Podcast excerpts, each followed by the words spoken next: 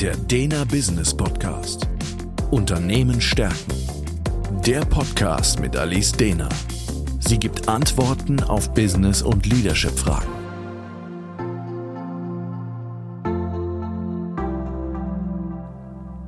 Herzlich willkommen zum Dena Business Podcast. Mein Name ist Alice Dena und Thema heute Self-Care, die Bedeutung von Selbstfürsorge für Führungskräfte. Der Status quo. Ich beobachte immer wieder, dass nach wie vor viele glauben, harte Arbeit und die Opferung seiner eigenen Bedürfnisse sei der einzige Weg zum Erfolg. Und gerade Führungskräfte sind häufig rund um die Uhr im Einsatz, vernachlässigen ihre Gesundheit, schlafen zu wenig und vernachlässigen so eben auch ihre sozialen Beziehungen, ihre Familien, ihre Freunde. Natürlich bringt jeder Tag für Führungskräfte neue Herausforderungen mit sich. Die Arbeitswelt ist geprägt von einem stetigen Wandel, von dieser steigenden Komplexität, von einer erhöhten Arbeitsbelastung. Da sind Führungskräfte natürlich mit einer Vielzahl von Herausforderungen konfrontiert, wie der demografische Wandel, dem Fachkräftemangel, der Globalisierung, Krisen und jetzt auch noch eine wahnsinnige technologische Entwicklung. Führungskräfte sind gerade sehr damit beschäftigt, abzuwägen, inwieweit KI-Technologien ihr Unternehmen, ihre Teams, ihre Arbeit verändern wird. Das heißt, die Anforderungen nehmen zu, die Aufgabendichte steigt und das Tempo ist rasant. Dazu kommen dann oft auch noch sehr stressige private Momente, also Eltern, die zu pflegen sind oder Kinder, die Schwierigkeiten gerade in der Schule haben, Krankheiten und so weiter. Oft bleiben die Führungskräfte dabei dann selbst auf der Strecke, was zu einem enormen psychischen Druck führen kann, der sich dann eben in Form von Stress, Arbeitsausfällen und Burnout zeigt. Um in diesem dynamischen Umfeld resilient agieren und auch führen zu können, ist Selfcare von zentraler Bedeutung. Und gerade jetzt, so kurz vor Weihnachten, lohnt es, da mal in sich zu gehen und für sich selbst zu überdenken, wie sieht es eigentlich mit meiner eigenen Selfcare aus? Wie sieht es mit der Selfcare von den Führungskräften in meinem Unternehmen aus? Der Ansatz. Was bedeutet denn tatsächlich Self-Care? Heißt es jetzt, sich ab und an eine Massage zu gönnen oder ein Schaumbad? Oder eine kurze Auszeit von allem, mal so ein verlängertes Wochenende raus in ein wunderbares Wellness-Hotel? Reicht das dann aus, damit wir dann sagen können, boah, jetzt habe ich richtig gut für mich gesorgt? Ich erlebe häufig, dass es gerade Führungskräften enorm schwer fällt, so eine kontinuierliche Selbstfürsorge zu praktizieren und sie als wirklich selbstverständlich als Teil ihres Lebens zu sehen. Es bleibt eben häufig bei so einem besonderen Moment, wo ich mir jetzt was gegönnt habe. Und dann kommt eben wieder der Alltag mit all den wichtigen Aufgaben und alles scheint dringlicher zu sein und erhält höhere Priorität, als eben dieses Self-Care wirklich in den Alltag zu integrieren.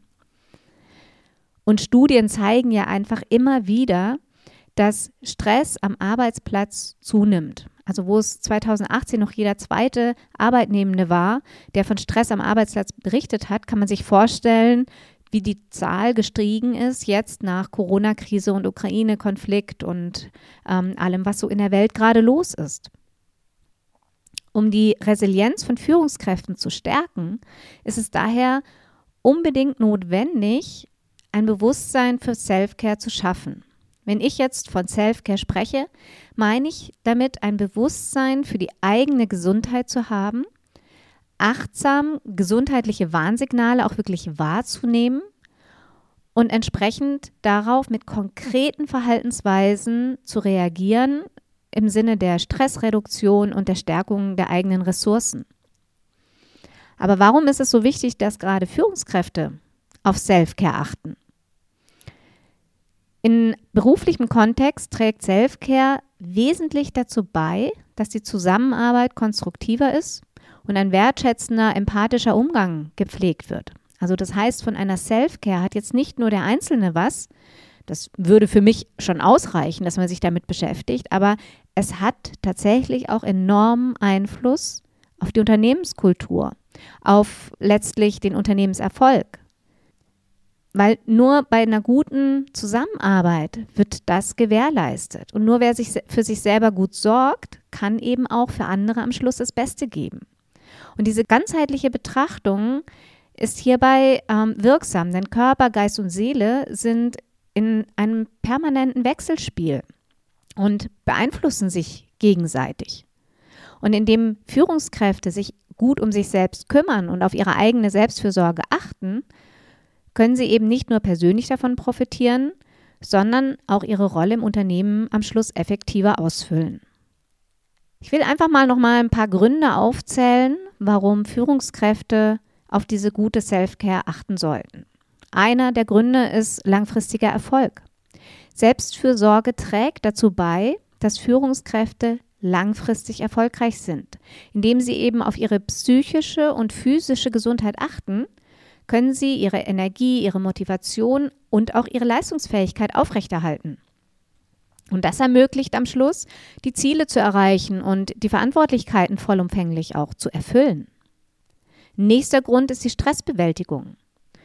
Führungskräfte stehen eben oft unter hohem Druck und müssen mit stressigen Situationen umgehen. Durch Selbstfürsorge und zum Beispiel ein Introvision-Coaching können Sie Strategien und Techniken des Stressmanagements erlernen und anwenden.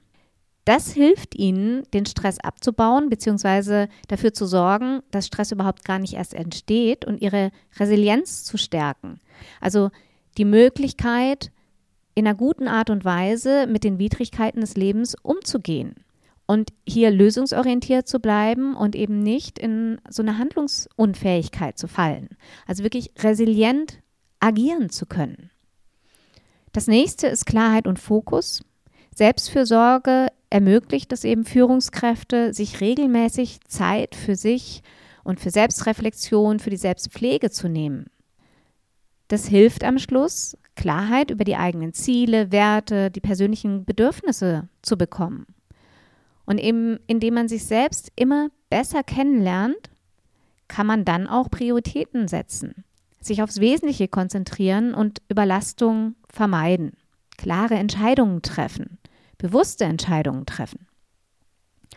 Das nächste ist noch die Vorbildfunktion. Führungskräfte haben in Organisationen eine Vorbildfunktion.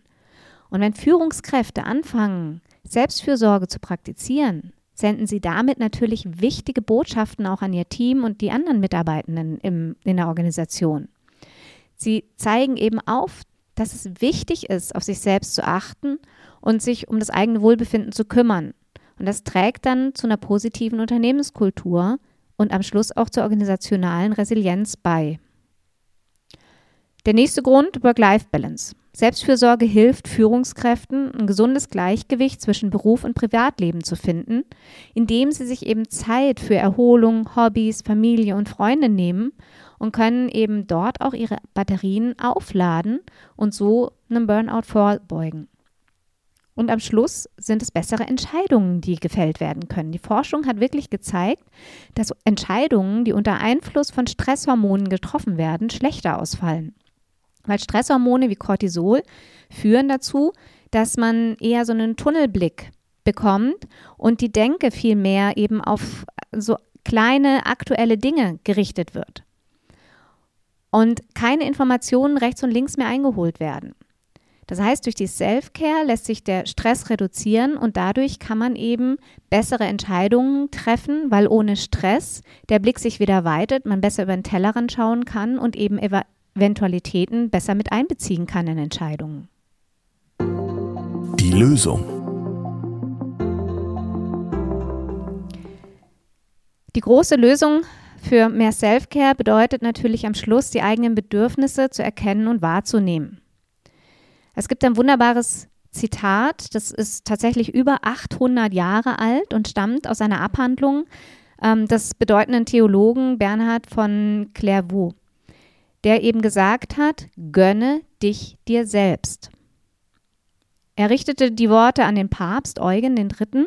und ermahnte ihn nachdrücklich, nicht nur für andere da zu sein, sondern eben auch an sich selbst zu denken.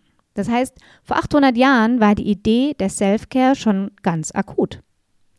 Schon damals forderte er zu mehr Selbstfürsorge auf. Damit ist im Allgemeinen tatsächlich dieser liebevolle, wertschätzende, achtsame und mitfühlende Umgang mit sich selbst gemeint, der auf der Anerkennung der eigenen Bedürfnisse basiert. Das heißt, es geht darum, sich selbst etwas zu gönnen, sich um das eigene Wohlbefinden zu kümmern und re regelmäßig für Entspannung im Alltag zu sorgen. Das ist eben eine wichtige Ressource in Zeiten des Wandels, um sich selbst vor der langfristigen Auswirkung chronischer Belastung und Burnout zu schützen. Ebenso bedeutet es aber auch für viele zu erkennen, wo etwas zu viel wird und zu lernen, sich auch sehr bewusst abzugrenzen und dadurch für sich zu sorgen. Selfcare kann also für jeden oder jede etwas anderes bedeuten. Denn wie immer gilt es, individuelle Lösungen zu finden. Jeder, jede hat unterschiedliche Bedürfnisse. Es gibt hier keine festen Regeln, nach denen man sich da unbedingt richten muss. Wichtig ist aber wirklich dieses genau, genaue Erkennen der eigenen Bedürfnisse, sie wahrzunehmen und sie vor allem ernst zu nehmen und danach zu handeln. Dabei spielt die Achtsamkeit eine zentrale Rolle. Und damit meine ich jetzt natürlich nicht, dass es doch die Lösung für alle gibt, die nämlich bedeutet, meditiert. Meditation ist natürlich eine Möglichkeit, Achtsamkeit zu üben. Mir geht es aber wirklich darum, was ist der Output? Erprobt darin zu sein, also Achtsamkeit bedeutet, erprobt zu sein, auf sich selbst Acht zu geben und die Fähigkeit zu entwickeln, wirklich die Aufmerksamkeit auf den gegenwärtigen Moment zu lenken und sich nicht von so automatisierten Gedanken an Vergangenheit und Zukunft festzunageln. Weil das ist das, was halt sehr häufig passiert, ist, dass unsere Gedanken wie so ein Autopilot einschalten und so ein inneres Horrorszenario abspulen. Entweder über irgendwas, was passiert ist oder über irgendwas, was passieren könnte, meistens aber gar nicht eintreten wird. Wenn wir aber wirklich in dem Moment bleiben und gar nicht so sehr vergangenheits- und zukunftsorientiert im Sinne der automatisierten Gedanken unterwegs sind, dann hilft es, den Fokus besser zu lenken und Stressoren wirklich im Hier und Jetzt wahrzunehmen, wahrzunehmen, was ist hier gerade und darauf angemessen zu reagieren. Und da kann Achtsamkeitstraining natürlich enorm helfen. Es hilft dann auch eben genau zu diesen bewussten Entscheidungen zu kommen. Das heißt, wenn ich sehr achtsam auch damit umgehe, welche Aufgaben auf meinem Schreibtisch liegen und ich in meiner Priorisierung bewusste Entscheidungen treffe, was ich jetzt bearbeite und was ich vielleicht auch nochmal liegen lasse oder delegiere, dann werde ich nicht so angreifbar, wenn mich jemand später darauf anspricht. Weil ich eine bewusste Entscheidung getroffen habe, kann ich die auch verargumentieren, aber mir ist es nicht durchgerutscht. Und diese Achtsamkeit, wirklich bewusst mit den Dingen umzugehen, macht oft einen großen Unterschied. Auch in unserem Introvision-Coaching spielt zum Beispiel Achtsamkeit eine wichtige Rolle. Durch die Unterstützung von einem Coach können eben individuelle Stressoren identifiziert und dann gelöst werden. Und das passiert unter einer Anleitung von Achtsamkeit, um eben Führungskräften dabei zu helfen, die eigenen Belastungsgrenzen zu erkennen und dann auch geeignete Maßnahmen zur Stressreduktion umzusetzen, anders agieren zu können, zu schauen, wie kann ich verhindern, dass Stress überhaupt erst entsteht. Schlussendlich kann man sagen, Selfcare ist also kein Synonym für das heiße Bad oder eine Stunde Yoga. Viel wichtiger ist, dass wir eben wirklich für uns selbst herausfinden, was uns gut tut und was nicht, achtsam mit uns und unseren Mitmenschen umgehen. Bedeutet nicht, dass es immer konfliktfrei sein wird, aber auch damit zu lernen, achtsam umzugehen. Und zu schauen, wie kann ich so einen Konflikt auch achtsam wieder lösen, indem ich in diesem Moment schaue, was braucht es gerade.